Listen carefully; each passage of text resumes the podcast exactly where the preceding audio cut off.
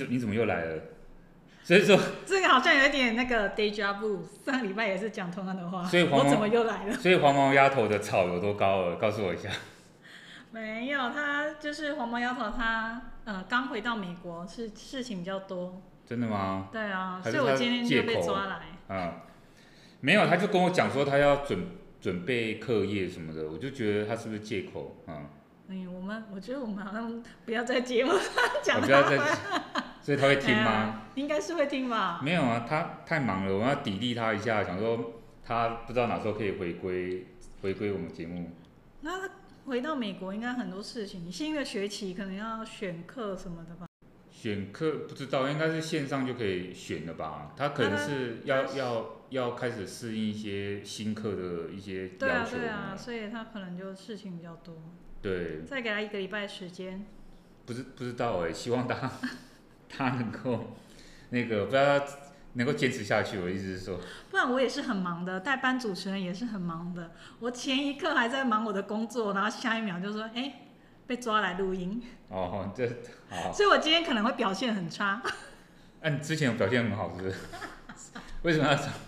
哎、欸，我只是来代班，哦、代班，代班对。我为你们节目可是尽心尽力的。对啊，那黄毛丫头不知道在搞什么，真的是要多多说他几句。这一次七十集很重要啊，其实也没有、啊、也没有那么重要，就是就是它是一个里程碑。那黄毛丫头，我觉得好像西东教授是不是觉得每做一个一集都是你的里程碑？因为你每一集只要多一集，你就好像就觉得说很不容易这样。呃，没有啊，好像好像我们对这种呃整数的数字也会比较在意，特别是呃十、二十、三十、四十、五十。有吗？上次第六十七还是六十八，然后你就说哇，我们六十八了。我想说哇，这是好像每一集都不容易这样，因为每一集你都会有很多的那个。没有，因为它快接近七十，快接近整数了，我们就会哎、欸、很期待说到底能不能做到七十集，然后还是说我们会中间就半途而废也不一定。不过这的确也是不容易啊！我之前有听也是人家讲说，哦，要做这个 podcast 也不是很难，难的是要一直录下去。因为你看到很多节目，他们也越做越大，然后，然后还还有很多粉丝啊，甚至很多信众啊，对不对？然后还到什么户外录音，你就觉得哇，怎么会怎么会越做越大？然后想说，哎，对不对？就是。我们也，我就值得很有很多我们值得效法的那个啊。哦，不会啦，我们这个节目也是越做越，越做越什么？越大，越做越小吧。七十几就不容易耶。哦，七十几，对对。对啊，等于我们录了多久啊？这样是多久？已经两年有了吧？对啊。因为一一个，对。也算是蛮有毅力的一个节目。所以应该是说我本人吧，所以说，对啊，所以说。想说，呃，哎，我怎么一直在打结？就是好像要，哎、欸，可以大家帮忙听信众哈，帮听众可以赶快那个多多推广一下这个这个优质的节目，应该算优质吧？我也不知道。是啊，是啊。我我常常在检讨自己跟检讨别人的节目，就觉得就觉得跟别人的节目比较起来，应该还是有一点优势啊。就是对啊，啊这个这好像我这这是一个老问题，我知道。上一集好像有讲过。上一集有讲过。有啊，就是说这么在这么多节目里面，然后我们这个节目可以提供一个比较客观角度去看很多新闻。还是我们干脆这一集来评来来评论一下其他不客观的节目？嗯，我不敢，我怕我被骂。这样是，比较有趣一点。我怕我被网友骂，现在网友很厉害。那、啊、我们这个节目没人在听，怎么会网友？对。就你可能评论了别人的节目，他们的粉丝就来听，然后在下面就会骂我。啊，那不是很好吗？那这样就会增加我们的人气。其实有些有些节目越做越争议性越大，反而是越吸引人。你确定？就像很多政治人物，你不觉得他就是争议性很大？大家。哎、欸，那我觉得这个可以当做一个特别节目，哎。什么什么？比如说第一百、就是、批评第一百集的时候，你就把。所有的那个国关节目、新闻，然后他们哪里讲错，我们都来检讨。哪哪里跟理论上不合，或是他们呃根本就是不懂讲的，嗯，那你就把它全部都列出来。对。这样如何？我帮你想到一个气话。应该不是说他们不懂，应不是说他们不是他们做错，因为他很多，其实我们很多时候我们收集新闻也是跟大家都差不多。其实我们都有顾大概有几家不同的国内外媒体，就是我们会参照这样。那我觉得新闻的内容应该都大同小异，是说评论的时候，每个人的那个那个有时候他用的方式会比较。你干嘛现在又退缩？啊、要骂就直接骂，啊、还说什么的？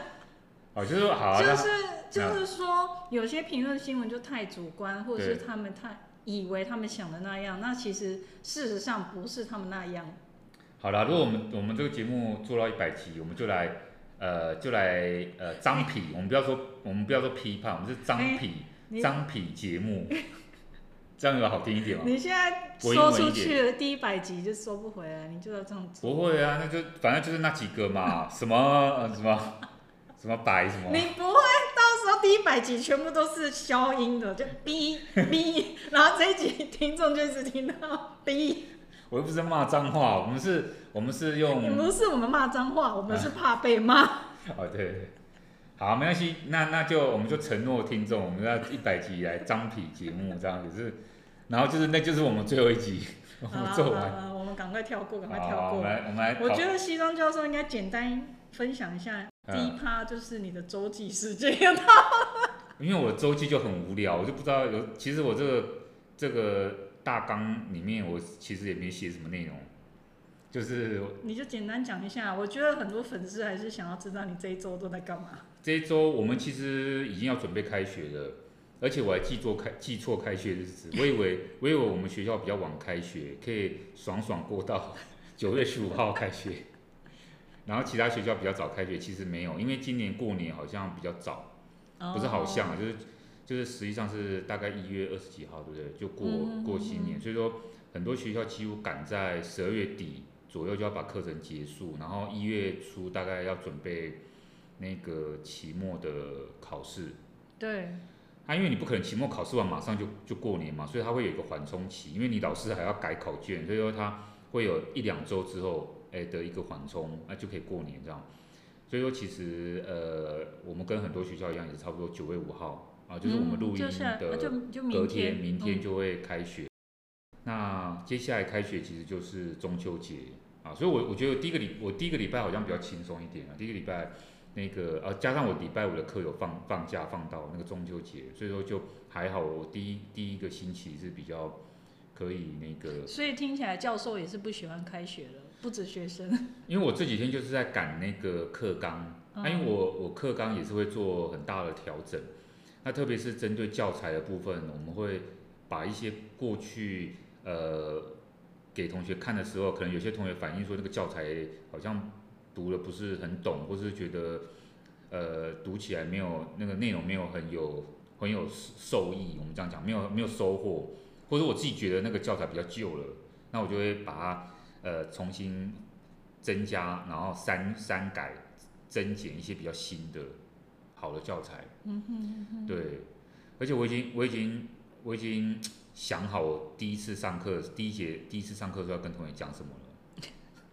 我们需要剧透吗？还是你就保留一下好了？真的吗？反正同学应该没有在听这个课吧？这这个这个节目吧？怎么会？应该是有吧？那、啊、那个有的毕业了，很多都已经没有修课了、哦。所以你很想讲就对了。好，算了算了，还是不要讲好了。没有啦。还是不要还是不要吓大家好了。没有，就感觉你好像很用心在在准备这个课纲。而且我的那个做呃，我我想呃，我想了一些新的方式来评量，也没有哎，好像也没有完全新，但是我就会稍微调整调整一些方式评量。我以为老师都是复制贴上你不要你不要再说别的老师了，不要再这样暗讽别的老师了。就是说，在我那个年代读大学的时候，哦、感觉每一年级的课纲都一样。可是你要你要完全不一样是。是是比较比较难的，就是你这样完全不一样，其实对老师当然也是个很大的压力。可是，呃，做一些小做一些小幅度的改正是应该多少会有，嗯，对，呃，也不过也有老师，你当然也有像你讲的啦，有些老师觉得他的课纲很完美，他不需要改，对，他是一个完美课纲，那那当然没没话讲，他觉得那样就够了，同学光是读那些已经是已经是他们就已经读不完了，其实也是有这种老师哈。好，所以说啊，反正就是这几天我就觉得很匆忙，我就赶快改一下课纲，让我的助理能够把那些教材都都把它放到那个网络上面去。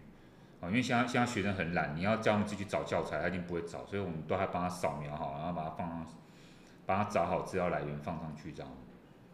所以这是第一个啊，这最近做做的事情。我这个我有，我可以讲一个小小题外话吗？嗯。就最近不是那个新闻，我就看你替学生，比如说你刚刚说学生很懒，你什么教材都要帮他找好，然后是还帮他们印好。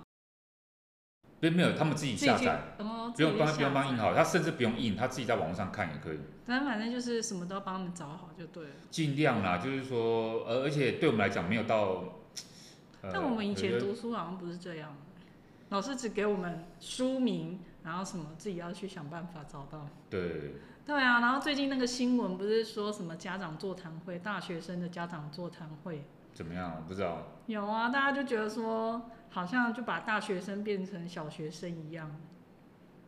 你说他们心智嘛？他们心智是这样没错。就是什么事都要把他们做好。那当然，当然也有一些学校就出来平反，就说哦，他们还势必还是得开这个家长座谈会，因为每一年还是会有爸爸妈妈带着小孩，甚至去老师的研究室敲门。就是说啊，为什么我这一科没有过？是不是老师在找我查？那为什么学校这个怎样怎样？为什么我这个儿子的毕业还不能毕业？反正就是一大堆这种。所以那么他们就要一一开始新生就要开始讲这些讲这些，然后要告诉家长什么事，那你要来上课什么什么的。我就觉得好像 没有，我觉得问题是出在家长，这些这些家长真的是也是有一些很奇怪，就是。啊，他是这些同学都大学生的，怎么还要家长怎么来这边新生座来这边座谈了解这个？其实基本上都是让大学生他自己去处理这些事。但是有一些行政人员还是会反映说，现在学生就会觉得他缴学费他最大，所以你什么你怎么我去找你你不在，你要帮我服务这个行政的流程，那或者是说我现在就是要怎样怎样。那请问他缴很多学费吗？他是有比国外大学缴缴多缴得多吗？还是？对啊，所以我就觉得，但我看到这个新闻，刚好你刚好希望教授就讲到这个，就变成好像老师现在是在服务学生，还要还有家长啊，那家长怎么可能小朋友被当掉，然后家长还来问说，哎，怎么会被当？那你为什么不问你自己的小朋友，他为什么 他为什么，哎，他为什么上课都没有认真，或者你平常有在关心看他的上课那个吗？还是你有来学校看他平常上课的那个？那个好样子，就是他就对不对啊？要不是就趴在桌上，要不是就是眼睛在看电脑或者什么的，很多嘛。那你你看到这个情况，你觉得你儿子拿到那个分数，你还 还你还觉得是不够吗？有时候就是刚刚好而已，就这个有时候。不过不过当然我们我们不可否认，学校还是有些老师很也是本身也很奇怪，给那个分数是有一些 有一些荒谬之处吧。但是我觉得。大家就有点有一些地方有点恶性循环啊。好啦，这是题外话，因为最近这个这个新闻很很热门，那刚好我们希望教授又在大学任教，所以就想到要问他一下。然后再加上呃，我们其实其实就讲到另外一个问题，就是说呃，很很多老师也在抱怨，其实特别是有一些私立学校的老师，他们今年面临到很大的那个那个收学生的压力，有一些学校他们。他们本来两个班的，可能要想办法变成一个班的，他就是收收学生是收不足，几乎全台湾所有学校，包括国立大学，有一些都没有招呃招收额满。对啊，这个问题好像蛮严重的。少子化，我觉得可能在几年内就会冲击到国立大学，就更明显。没错。对啊。那我们刚才也讲到说，那个中秋节快到了，其实中秋节大家要干嘛？你知道吗？烤肉。对，其实叫烤肉，但是呃。也不知道是吃月饼，对，也不知道是什么什么时候开始，然后反正大家就习惯，啊，中秋节要烤肉，所以其实刚好，呃，好像我们这个接下来这个礼拜五就有放那个中秋节假期，啊，五六日，那同学或是各位听众就可以看是要去烤肉，还是要还是要聚餐哈，月月圆人团圆，对不对哈？那呃，当然我们有时候也会，身为学校老师，有时候会收到，其实也不见得是学校老师啊，就是说。我们各行各业大家都流行送礼这样子，那我们也，呃，我们也会也有送礼。我这这这一两星期也是分别呃寄出一些，其实没有寄很多礼品，因为我们我们我们现在也讲究环保，对不对？对。然后还有就是说，现在人都讲究健康了，所以其实我觉得我自己个人是尽量少少少收礼跟寄寄礼盒，是是。就是说，除非很好的朋友哈，然后那个家人跟亲戚几乎很少很少。希望教授能够收到我的，能够收到我的礼物。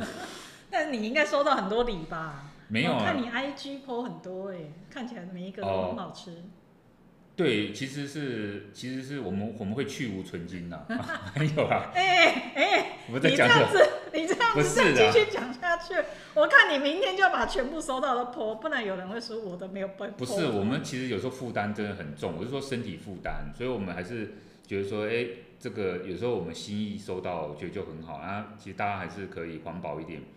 那当然，我们也收到很不错的亲朋好友送的礼物，这样哦。呃，我觉得都很棒啊，也都那个那个都很好吃，什么蛋黄酥啊，什么那个凤梨酥啊，什么之类的。那也不知道各位听众接下来这个礼拜哈、哦，怎么样去消耗自己身体的热量哦？所以希望大家，希望大家除了吃以外，还要记得要运动。好、哦，接下来这五这五六天，这个星期就每天给它操下去，就运动，真的，不然的话，这个大家受苦的是自己的身体。我个人对，希望到时候还要推广一下健身。没错。我看你还，你下次可以录个健身教学小影片，小影片送大家。呃、嗯。没有，我还没练好，我这。不会，你身材已经很好了。很差啊，上次不知道举个什么东西，也才几公斤而已，就累个半死。对啊。不会，现在可以后置。后置。帮你接上那个，看你要接上谁的身体。不，不行，我们不不能这样。骗那个听众？不是，我们现在只是在教学听众。哦，教学啊，对。那我们接下来就是想要聊，嗯，不是想要聊，想看那个西装教授帮我们准备哪些国际新闻。今天的国际新闻是这样哦，就是说，啊，我好像我自己后来准备完之后，我觉得好像有些遗漏，不过我觉得没关系啊，因为新闻实在太多了，我就我就挑了几个我自己个人呃觉得想要跟大家分享哦。第一个是说，呃。这一周哦，几个国家面临到很多不同的问题。呃，首先我们来看一下中国部分哦。这一周其实中国发布了一个很重要新闻，就是呢，呃，中共的二十大呢将会在十月十六号于北京召开。这个二十大的意思呢是一个简称，好，实际上就是中国共产党第二十次的党代表大会。我觉得我想要跟大家提醒的是呢，大家不要忘记了，中国共产党呢，它是在一九二一年七月二十三号的时候就成立，是早于中华人民共和国这个国家的。所以说，对于他们来讲呢，这个党是先于国家诞生的，本来就是没有这个党，就没有现在的这个中华人民共和国。所以说，用党来领导国家是一个非常正常的事情。那每一次的党代表大会，其实都会有重要的事情发生。比如说上一次是十九大，他在十九大的时候呢，呃，中共他就废除了国家主席连任制的限制。那那时候大家就会觉得说，哇，习近平是不是要做那种万年万年主席呀、啊，万年总统哈？其实就是替习近平这一次第三届来铺路。这一次的二十大基本上呢，就是代表习近平已经做满两任总书记的一个毕业典礼。但是因为过去十年啊，因为他一任是五年。啊，两任过去已经是十年了。过去十年呢，看起来他并没有一些动静要培养接班人，所以呢，大家都认为说习近平要连任第三届，进入到他的第三任期是确定的事情了。我有几个问题想要问西装教授：为什么他们不培养接班人？那未来二十大可能的人事布局是什么呢？为什么没有培养接班人这个问题呢？可以说是众说纷纭，也就是说，大家。好像我觉得很多观察家都有不同的解释啊角度，有人说习近平找不到人，有人说他太有权力欲望不想放手，也有人说呢他就是想要做独裁者。我个人是觉得我们可以先观察十月十六号二十大之后呢，他会在会议致辞上面讲一些什么样的内容。如果真的要连任的话呢，他到底会用什么样的理由来合理化这个举动？因为你要知道。你想要连任，不是就可以连任的，因为有几个挑战你必须要克服，否则很容易被政变啊，会被推翻掉。首先是党内惯例的问题，从邓小平以后所立下的规矩就是只能连任一次，然后你就应该要准备下台，让这个接班人上来，而且这个接班人呢，他也不是随便选的哦。比如说你从过去的这个政治经历上面看来，你至少要担任过有两个省或是县，哦，省县这个等级的这个书记的职务，等于是你就要有两个大地方的管理，啊，治理经验之后，才会有接班人的这个最基本的入门门槛门票。最后呢，慢慢一路爬到中央，等到要确定了哦，你可以成为接班人，那上面上面的这个老板就会帮你安排在国家副主席以及好以及哦军委副主席这两个位置来观摩实习，等于是你就去你就去看那个国家主席跟国家那个军委主席他们怎么样做，因为通常都是同一个人，最后你才可以接班，其实会有一个相当漫长的培养程序，好，这是第一个。第二个挑战呢，就是年龄问题。习近平他现在已经六十九岁了。中共过去有个内规叫做七上八下，好，七上八下不是那个形容你这什么你的那个心情七上八下，而是每次换届换官员的时候呢，有一个不成文规定，六十七岁，好七哦，六十七岁以下的都可以有资格有资格继续留任。但有资格继续留任不代表你一定会被留任呐，哦，就说你有资格，你年龄上有资格。但是超过六十八岁，你就要下台。所以你觉得习近平这个年这个年龄还可以留任吗？他已经六十九岁了。那这样不就变成习近平要打破这个规范了吗？所以他们就是变成好像领导人想要怎样就怎样。那其他党内的人都不会有其他意见或其他声音吗？我觉得当然还是会有，而且会在不同的阶段，或者说呃不。会可能会从不同的管道哈去去让习近平知道，那你也可以从另外一个角度来讲，习近平要摆平这些不同意见哦，或者说他打破以上这些惯例，他必须要费很大的心力才能够完成，而且还不见得他能够真的顺利完成。除了这个以外，我个人认为说他要这样做，你也要很强的动机跟动力，不然一般人会觉得说我就按照过去的惯例就好了，因为。你不需要花那么大功夫要去挑战这个惯例，然后说服那么多人，还要甚至可能要得罪很多人，对不对？那难道而且难道其他前任那几位他就没有权力欲望吗？你不能这样讲，好像说只有习近平有权力欲望，所以他就要愿意这么做。那难道没有人想尝试这么做吗？嗯，搞不好有人尝试啊，只是失败，我们不知道而已。所以说这就牵涉到第三个挑战啊，我觉得说党内其他派系成员的声音其实是蛮重要的。我们听众要知道一件事情，就是历史上看起来每一个中国领导人都是独裁者，都好像可以一个人决定所有事情。但是不要忘记了，他们是明明白白规定要集体领导这个党，所以他们是一个民主集中制也好，或者他一个集体领导的一个政党。我们会说，我们要关注的是中共中央政治局常委是哪七个人？这七个人当然也包括习近平。但主要是这七个人是决定未来中国发展方向的一个一个团队，一个集体的领导，一个班子。这七个人呢，我们刚刚讲，除了习近平以外，难道其他六个人他们的声音都一致吗？也不一定。像我们过去呢，因为媒体所披露的，感觉现在的这个总理李克强好像扮演了一个重要制衡的角色。这个就是要说明，可能党内的声音向来就不是这样一致。是外面看起来以为是我们以为他是一言堂，但是呢，党内讨论的时候并不一定是。习近平过去这十年的十年的执政，特别是到第二任期啊，就是要摆平这些声音之后，他才有可能高枕无忧地连任到第三届，否则呢，真的是会很危险。那听起来他习近平感觉是一个狠角色，就是 才能这样子七个。他现在就是第三任又要连任了，然后关于刚刚我们提到二十大人事布局的问题，西装教授好像还没有回他有什么可能的安排可以事先预测到的吗？那跟我们台湾会有什么关系？目前呢，市面上有一些预测，我觉得大家呃不一定完全都预测一样啊，不过也有一些重复的部分，因为到底最后谁会接总理啊？谁会接国家？副主席啊，谁会接哪个职位？甚至习近平会不会真的进入连任，进入到第三届，好像都要到最后一刻你才可以揭晓哦。刚刚讲到了集体领导团队，加上习近平，总共会有七个人啊，我们叫他们叫做什么？中共中央政治局常委。目前这七个人呢，我们再仔细跟大家说明一下有哪七个人。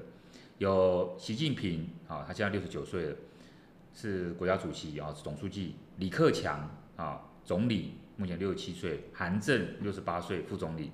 栗战书七十一岁，人大委员长。汪洋六十七岁，政协主席。王沪宁六十六岁，中央书记处的书书记，啊，排名第一，顺位第一位。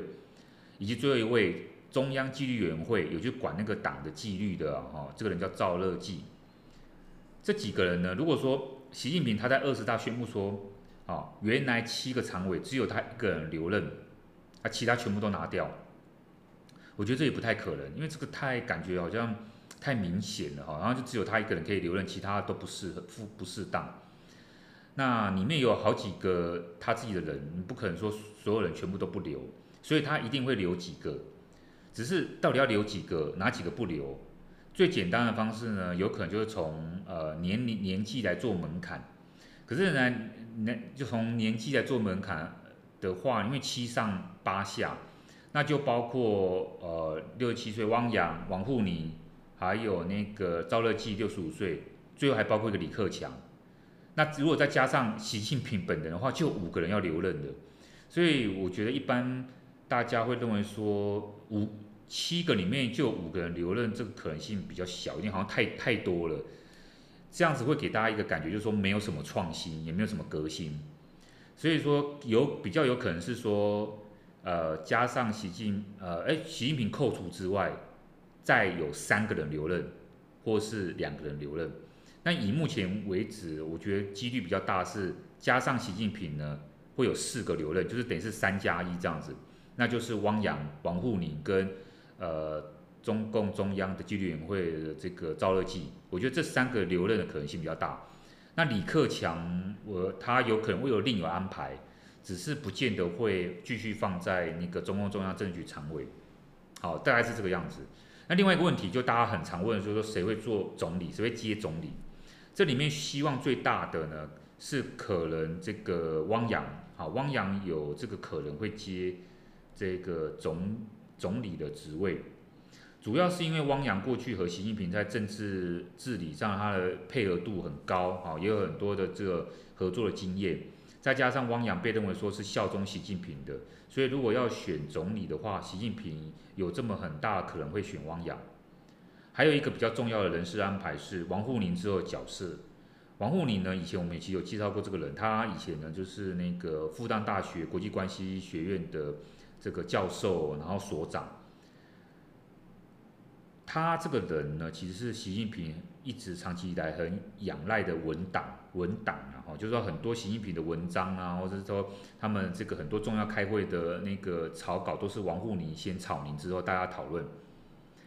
他会不会去接掌国家副主席啊？我觉得这个是有一些呃评论者是有提到的，因为如果他接了国家副主席，基本上国家副主席是对外事务的一个很重要联系的一个负责人，这就会牵动到将来中共对外布局的时候，包括外交部部长，还有一个这个中共里面一个很重要的职位，就是中共中央外事工作委员会办公室主任，他怎么样跟？这个就是他们这几个怎么样搭配的问题，怎么样去处理好中国对外的一个关系，这就是会跟台湾有相关的。也就是说，他们到时候会怎么样重新布局跟美国周边国家的关系，是不是会用更强硬的态度来制裁台湾，就是我们需要注意的。那我听完，所以这七个其实也是习近平指定的吧？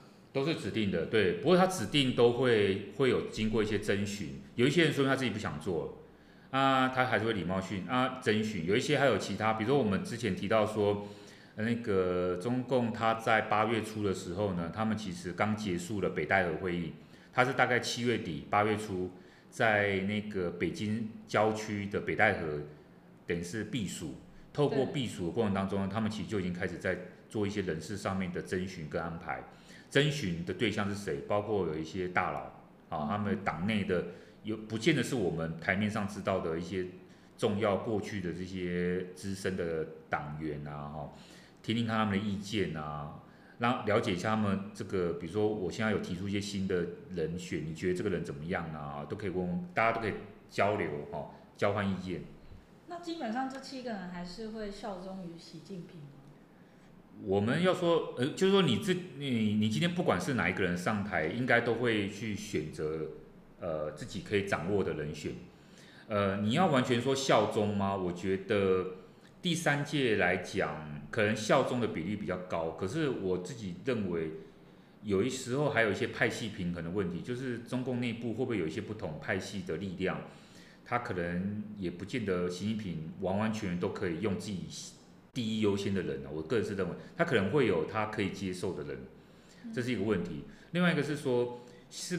呃，到底这些其他六个人是用什么样的想法？他们是觉得说他是效忠习近平，还是效忠中国共产党，还是他同时效忠中华人民共和国？我觉得这个当然大家都会表面上说我们要巩固呃领导中心，对不对？对。可是其他到时候我们看其他这些上来的这些呃这些常委，他到底日后的表现是怎么样？我就可以我们就可以知道说到底。他们是那种比较怎么讲愚昧的效忠一个领袖，还是他们其实还是有一些弹性，可以有自己的一些不同声音？哦，这个我觉得我们可以日后就可以观察。嗯哼，因为我觉得现在国际会一直注意在习近平身上，他就是要独裁啊、集权。就是虽然好像刚希望教授说，哎，他们有这个七个人可以制衡，可是这七个人又是习近平指派的，那。对于民主国家来讲，这个就是他们很很难理解的事。那对于我们台湾，可能也会觉得说，呃，他就是独裁嘛，就是想要权力更大，然后对我们台湾也是越来越不友善，然后所以现在这个气氛就变得很紧张，这样。对，而且你可以说呢，我觉得不管有没有独裁，我就我觉得不管哦，不管他有没有独裁，他这样子一个安排哈。就是让他的权力更集中之外呢，他们在对外行动上面能够更有效率。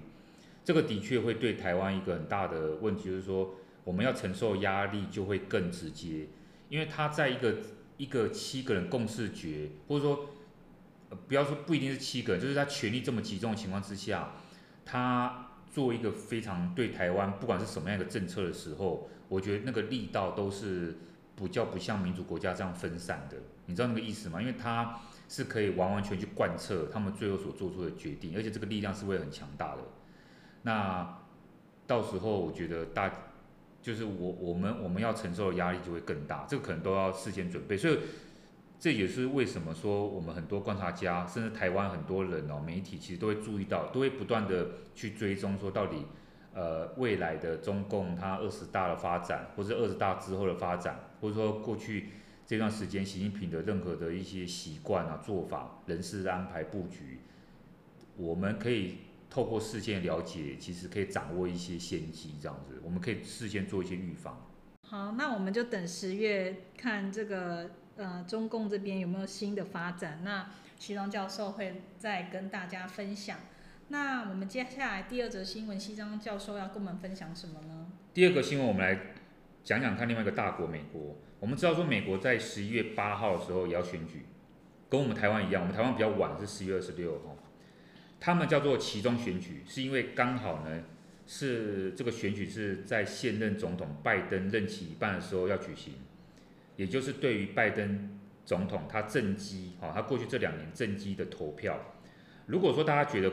拜登过去这两年表表现不错啊，比如啦哈，那你可能就可以把这个对他的这个支持度啊转嫁到这个拜登他所代表的民主党身上，让民主党的州长参选的人或者是国会议员去当选。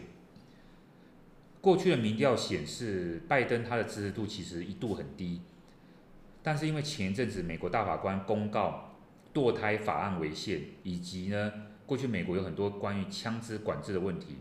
所以很多的那个女性独立的选民，哈，他他们叫做 independent independent independent voters，就这种独立，就是他不是真的过去有特定的政党意识的这个选民，叫独立选民，就纷纷站出来表达要支持民主党，反对共和党的主张，因为共和党他就是支持，他就支持那个堕胎法案违宪，他不认为堕胎是对的啦，哈，这样讲，以及呢，共和党呢是不支持枪支要管制。好，共和党就觉得说，枪支就呃，每个人都应该要拥拥有合法枪支的这种权利。可是你这样就造成枪支泛滥啊，就会造成那种你知道很多时候突然电影院啊、学校啊，他们就会有那种呃很突发式的，有一些人他就会去射击。其其实这很多人就很讨厌这种问题，就会觉得说这是枪支泛滥的问题。所以拜登这几天民调他又突然又变得好转的，我个人认为就很像是加护病房的病人，突然他又恢复心跳感觉。我们我们可以再观察啊，他民调到底是不是又会下降哦？现在美国跟我们一样。各个候各州候选人都在紧锣密鼓的四处拉票，办这个造势活动。就在这个礼拜六，宾州哦，就是宾夕法尼亚州 peninsula 呃 Pennsylvania 这个有一个地方，它就是说 Wilkes Bar 这个地方哈，聚集了上千名的民众，他们要去参加共和党一个造势活动。这个造势活动呢是要拉抬两位共和党的候选人的声势，一个是要参选参议院的外科医生，叫做 O。OZ 啦，其实奥兹，我们这样翻译，他算是一位名嘴。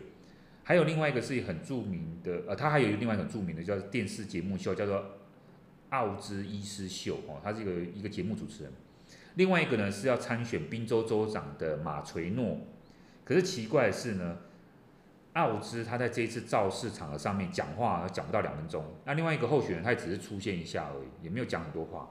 为什么？这不是他们的造势活动吗？理论上是他们造势活动哈，可是没有想到他们后面力挺这两位候选人的大咖啊，更是吸引选民去的主要的这个这个这个人物。那个人呢就叫做川普。川普呢讲话真的是语不惊人死不休，而且呢他一讲呢就讲了快两个小时左右。他在台上讲话都在干嘛？他都在骂那个拜登政府，还有呢就是骂上一次我们他开始节目有提到 FBI 搜索他的豪宅。他一边讲啊讲啊讲，英文的报道呢还特别用一个字叫做，他就形容那个川普，he came out swinging。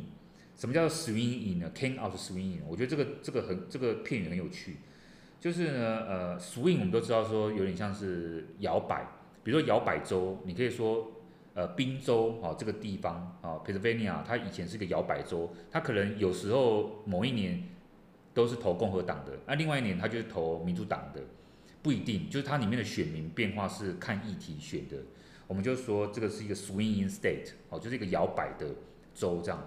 可是这里不是在讲摇摆，这里是在形容哦，这个 come 这个 come out swing 呢，就是说那个拳击手哦，他们在打那个要要比赛上场的时候呢，等那个铃铃声一响的时候，他们就冲出去，然后开始跟。对方这样子，呃，你可以说张牙舞爪，你也可以说他们就是挥拳，他们就不断的要挥拳，想办法先占一个优势。这里呢讲说 he came out swinging，就是说川普大肆攻击对手的行径，后来就变得转换成本来那本来是那种就是那个拳击的形容，就像转换成说就是互相攻击啊，或者说大肆批评的意思。那川普在这一次的造势活动当中的重点就是指责拜登，直接挑明了说。拜登是我们国家的敌人，啊，他是直接这样讲。拜登告诉选民要大力支持共和党，因为这样子才可以拯救我们的国家。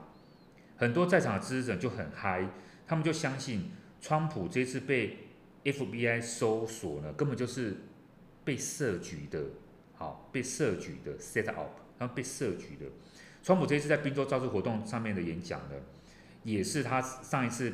被 FBI 搜索之后的第一次公开露面演说，川普是希望他的支持者可以去投票支持他所推荐的候选人，对不对？可是川普当然也不是只为了两位候选人而已，他也更是希望借由这个宾州这一次的这个选举来试探自己在宾州的吸票能力，因为川普现在。至今为止还是没有放弃二零二四年要再度出马竞选总统的这样一个心愿。另外呢，一个问题就是说，关于刚刚我们讲到两位宾州候选人，他们其实都有一些问题哦。第一个就是说，这个这个名嘴哦，这个医生奥兹，虽然说呢，他好像诶好像蛮有名的哦，因为他有他的电视节目啊，然后呢，好像大家都很认识他。可是没有想到说呢，他有一个争议，就是说。导致于共和党的民众没有非常接受他，甚至呢，奥兹在上台演说的时候，有有时候有人还会在下面叫嚣说他不是他根本不是共和党的，他只是徒有共和党的名称而已，哦，就是他只是披着共和党的这个的外衣，他实际上不是共和党。为什么要这样讲呢？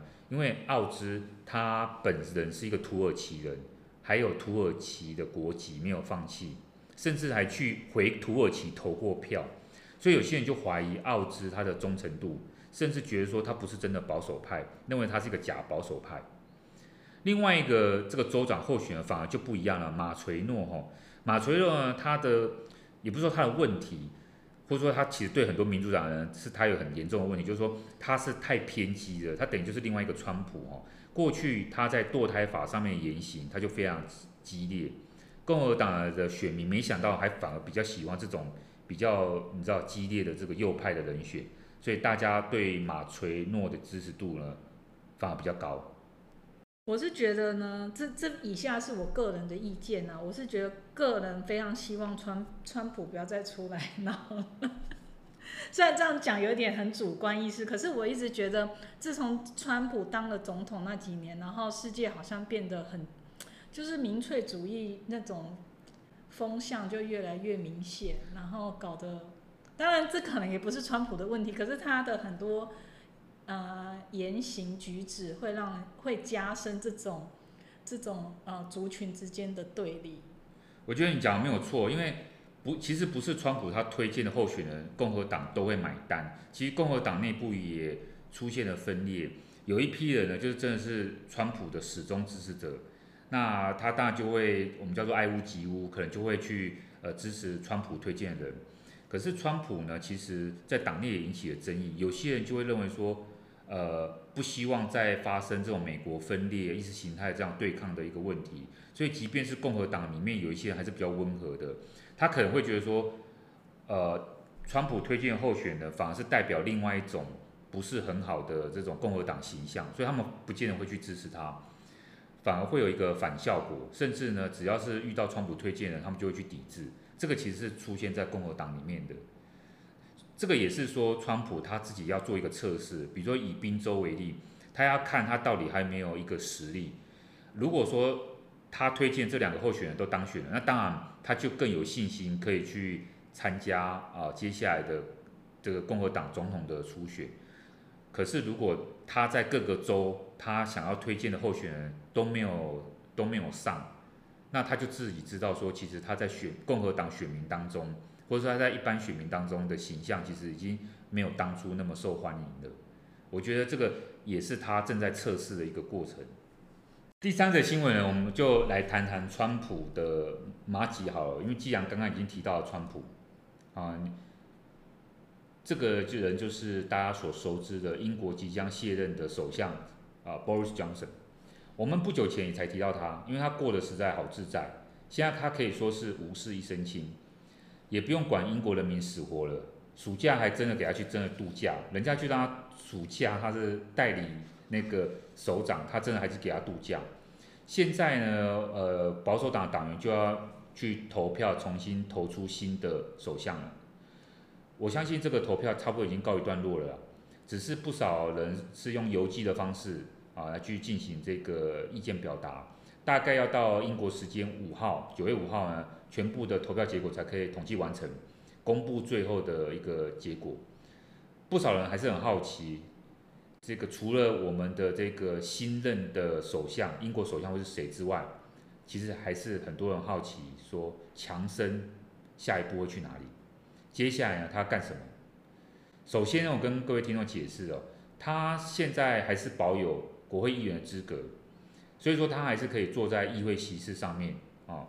只是他可能要坐比较远，好，因为通常坐比较前面的都是先从内阁成员开始坐啊，那他应该也不不可能是在下届内阁成员是说他可能是部长级的，你就坐在，因为同时有议员身份，你就坐在那个你知道那个他们有那个席次最前面的部分，那你这个人他下台他会坐到很后面去，知道？所以说呃他还是可以坐在议会席次上面，而且有些人说他可能会离政治有会可能要远离政治了。一方面呢，是因为他同时还要继续接受调查，就是说他到底他在封城的时候，之前伦敦封城的时候有没有做一些什么违法事情？如果调查结果很严重，有可能会被禁止进入国会履行议员的职务哦，他们会有一个禁止令。另一方面呢，谁知道他下次选举能不能继续在他的选区胜选啊？这也是一个很大问题。短期间看来，强生自己的意愿也是想要先远离政治，做他自己喜欢做的事情。那个是什么呢？其实那个就是写作。在他进入到政治圈之前，Boris Johnson 他是一名专栏作家。他这个专栏作家不是像我们一般看到那个记者而已哦，他是每个星期要固定给一个比较右派的报纸，叫做《每日电讯报》。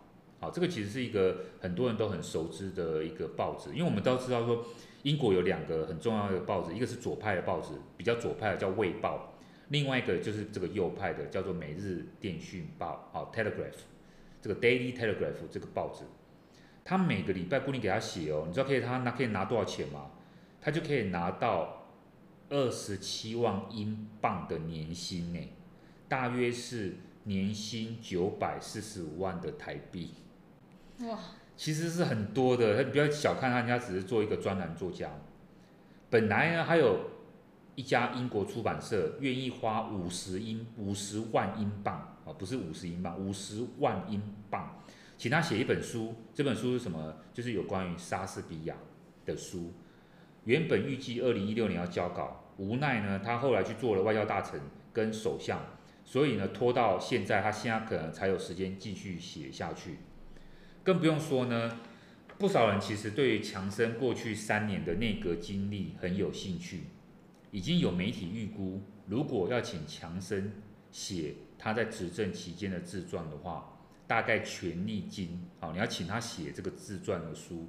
权利金是一百万英镑，这么好看的事情早就已经在等待他了。你觉得他还要想要再搞这个政治吗？我觉得这样很好哎，因为写书啊可以骂人，那他执政的时候只会被骂，那他那反而我就会期待他的新书。没错，我觉得我觉得大家你看像奥巴马也是啊，像很多几乎很多卸任的美国总统，奥巴马也不一定是总统啦，希拉蕊，然后呢克林顿。呃，小布希有没有？小布希可能也有。这些其实很多的这些领导人，他们卸任之后呢，就会开始出一本书。我看那个奥巴马的书，奥巴马连他太太都出书了，那那个书都很厚，对不对？对啊，我有看呢。哇，你有看哦？而且它内容都很丰富，因为他们他们自己本人不会有这个笔记的行为，可是他的秘书会有，他们都会有固定那个。那你会删掉一些，因为他这个他这个书的内容都会经过政府审核，有一些国家机密的东西是不会放在里面。对，但是他就是会会写出他当初这个事件，他为什么这么做，然后怎么做。所以他如果假设这个政策被骂的话，他会，他就他会辩护，对，对，他会辩护，所以他现在就可以，强生应该有很多话想讲。没错，而且你知道吗？强生除了写作，其实他的口才是相当有魅力的，不少人喜欢听他演讲，这也是政治人物常做的事情。强生本来就在进入政府部门工作之前就在演讲。特别是有一些商务、商业性的聚餐邀约，他们都有流行一种叫做餐后演说 （after dinner speech） 啊，哈，after dinner talk。它就是你在晚餐之后，哎，大家就是请一个有名的人来演讲啊，不不见得是政治人物，有时候可能是比较轻松的，有些 comedy show 啊这样哦，有一种喜剧的表演、脱口秀，这种都有可能。强生本来就有一点喜感，说在的哈，所以他的演说内容常常就很受到欢迎。后来呢，他在担任内阁大臣的时候呢。他其实做外交部部长的时候，曾经有段时间，因为我们之前有提到嘛，他跟 Theresa May 当时的那个首相有一些冲突，所以他就辞职了。在他辞职那个那个那个过渡时期的时候呢，他就被邀请到银行跟媒体公司做演说，当时的价码是一场演说八万英镑，也就是台币两百八十万。所以呢，各位同啊不是各位同学，各位听众。大家根本不用担心他接下来不做首相会怎么样，因为他可能反而活得更自在、更开心、更有财富自由。到时候呢，就有答应不完的演讲跟出版事业要做了。好啊，那我们就期待强生下台后他的新书上市，应该会很精彩。没错，我们就可以一窥究竟，到底他在那个什么。Party 期间，封城期间，他搞了什么样的那种那个 Party 啊、哦？这些东西，感觉他会写出很精彩的故事，跟讲出很惊人的话。没错，最后一则国际新闻要跟大家分享的是关于巴基斯坦。这个国家我们也比较少提到，也比我觉得我们大家也比较少了解。但是呢，最近他们正受到洪水之苦所侵扰，整个国家将近有三分之一的地方现在都是泡在水里面。其实是一个不是一个很让，就是说怎么讲，这个我觉得是一个让人大家蛮悲伤的新闻。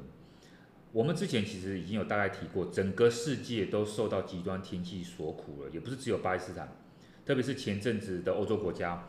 像是德国、比利时，他们都遭遇了百年难得一见的大洪水，很多人因为因此这样丧命，更不用讲说流离失所，对不对？只是我们如果跟巴基斯坦人说没办法，你看人家全世界都受到温室效应、极端气候所苦了，不是只有你们而已，你们也不要那么难过，你们也不要觉得好像很痛苦。你知道巴基斯坦人会怎么想吗？他们会告诉你。整个巴基斯坦对全球温室气体的排放量还不到百分之一，结果你要他们整个国家承受其他跟这些排放量那么多，不管是中国啊，或是之前这些欧洲国家同样的灾难，这不是很不公平吗？对啊，的确。从这个角度来讲是很不公平。像之前那个西装教授，我记得有一集他有讲到说，中国他也会觉得说，那你们西方世界、西方啊、开发国家、已开发国家，你们都已经发展完了，然后你现在才来说我们排碳排排碳量太高。对。对，所以所以我就觉得他们每个好像每个国家他们的角度立场会不一样，可是。可是好像这也反映出我们就是共同生活在同一个地球，而且现在所遭受到的问题好像已经不可逆了。如果大家都这样想，好像就没有什么好不公不公平哎，因为这个大家都要共同承担。只是说在，我觉得他们的这个从他们这些角度来讲，他的意思是说呢，即便要共同承担，可是呢，大家的责任比重要不一样，这样才叫公平。那你可以从你的碳排放量的多寡来去增加或减少你的比重、你的责任。我觉得这个是要从这个角度来讲哦，是比较公平的。不不过你现在讲的没有错，就结果是大家没办法，你不可能说我今天巴基斯坦要少分一点这种极端气候结果，没办法，因为老天爷没有在在做这种分配的。对啊，而且而且对，的确是啊。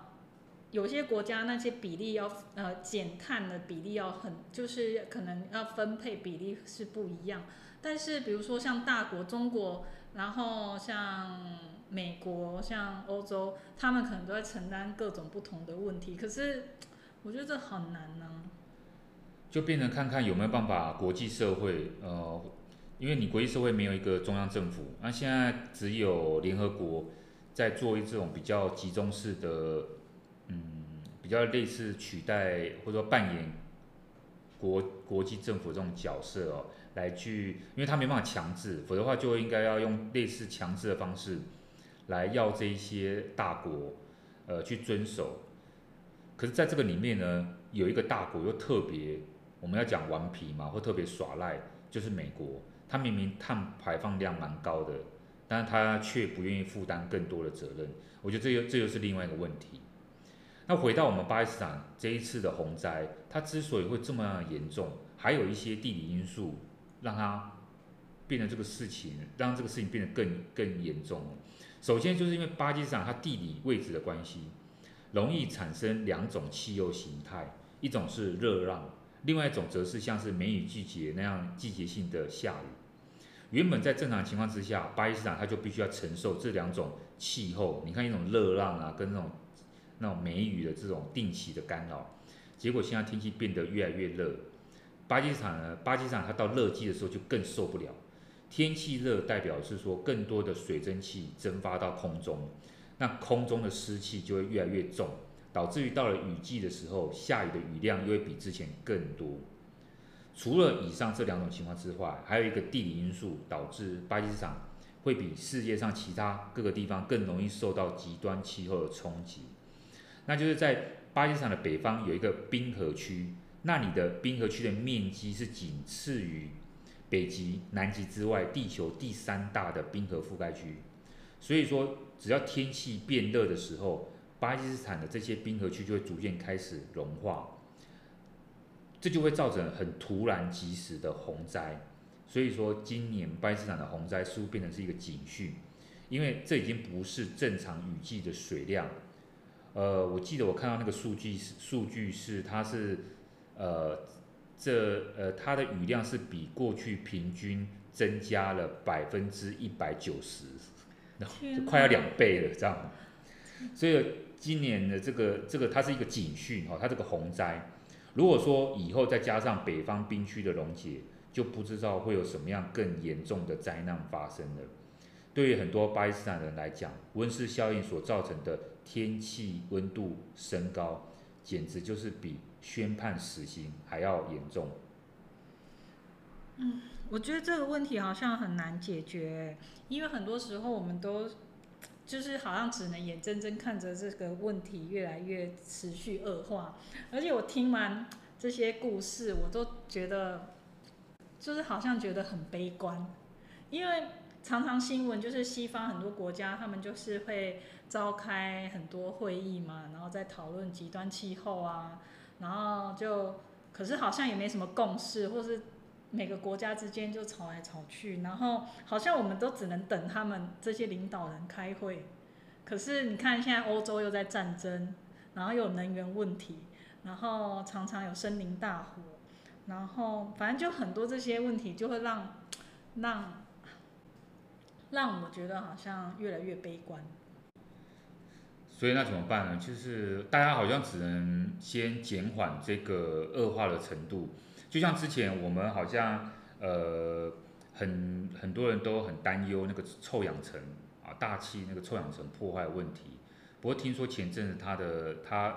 有稍微复原的那个破洞，对不对哦？就是我们多年前在担心的那个大氧大气那个臭氧层破坏破洞的那个问题，好像地球有慢慢的治愈，就它自己恢复了那个破洞的缺口。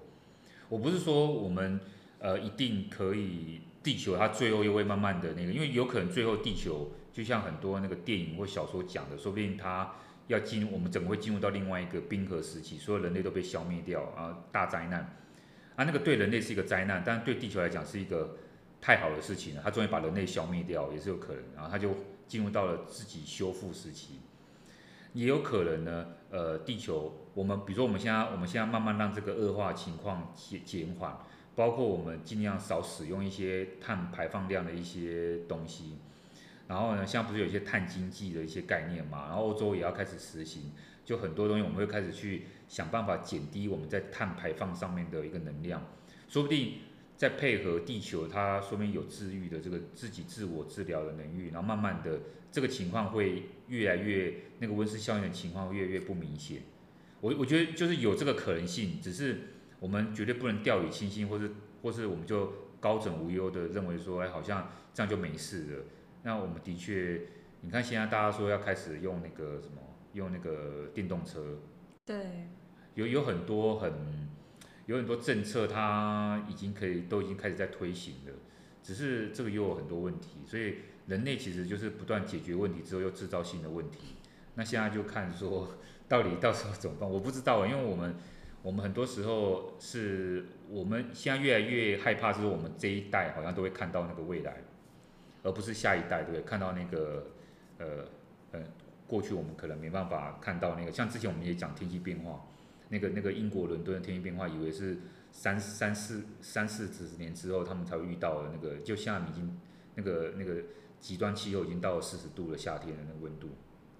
对啊，所以我们就也只能看看，嗯，我们这些领导人有没有 集中出一些智慧，然后我们自己本身也要以身作则，这样，对啊，就是。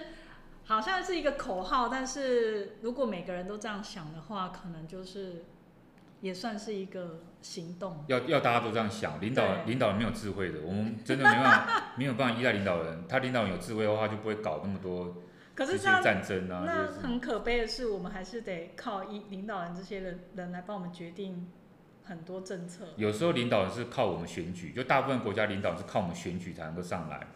所以如果我们不希望有一个领导人是什么样的样子的时候，或者我们希望领导人是什么样模样的时候，其实我们还是可以去，你知道，去决定我们要的那个领导人的样子。对，所以呢，这就是说，我们也要培养自己的智慧，才能选出正确的人。所以就是要多听这个节目。对，你要培养自己的智慧，就要来听这个节目，而不是要去听那个。听什么？没有，我们要讲，我们是一百集的时候才会讲说，而不是在很紧张，你不要搞得代班主持人很紧张。没有，我们到一百集的时候，我这一集会剪不完。啊，我们到一百集的时候会揭露，不要去听哪些节目，这样。好啊，那很感谢西装教授这一周又替我们带来很多嗯很有深度的国际新闻。那如果大家对这些新闻很有兴趣，然后想要深入了解，或是有什么疑问的话呢，那欢迎来跟我们。呃，西装教授多交流。那在我们的脸脸书还有 IG 上都可以留言，然后帮我们按赞跟分享。对，帮我们分享，好，希望大家都可以喜欢今天七十集的这个节目。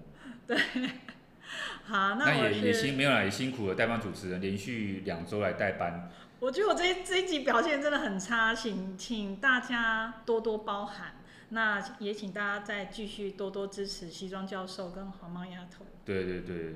其实我过去七十集也表现不好，我也是常常。你不要跟我比烂。哦，不要跟。我比我烂就好。因为我每次自己听自己的节目，都发现那个赘词很多，什么的，我们也我也是都在检讨哈。所以，呃，听众呃的支持真的是我们的那个节目继续下去的动力。对啊，对啊，对啊。所以，所以那个只要有人按赞，西装教授就会很开心。这个就是对他最基本的支持。那如果有很多呃想要交流的呢，西装教授也很欢迎你们，呃，有什么对任何议题都有不同想法的，都可以一起来讨论这样。没错，那就期待七十一集好，再跟各位听众见面的。好，今天节目是不是就到这边？对，我们今天节目就到这边喽。那我我不确定下一次我们再跟大家见面，但西装教授一定会跟大家见面。那就先这样，拜拜，拜拜。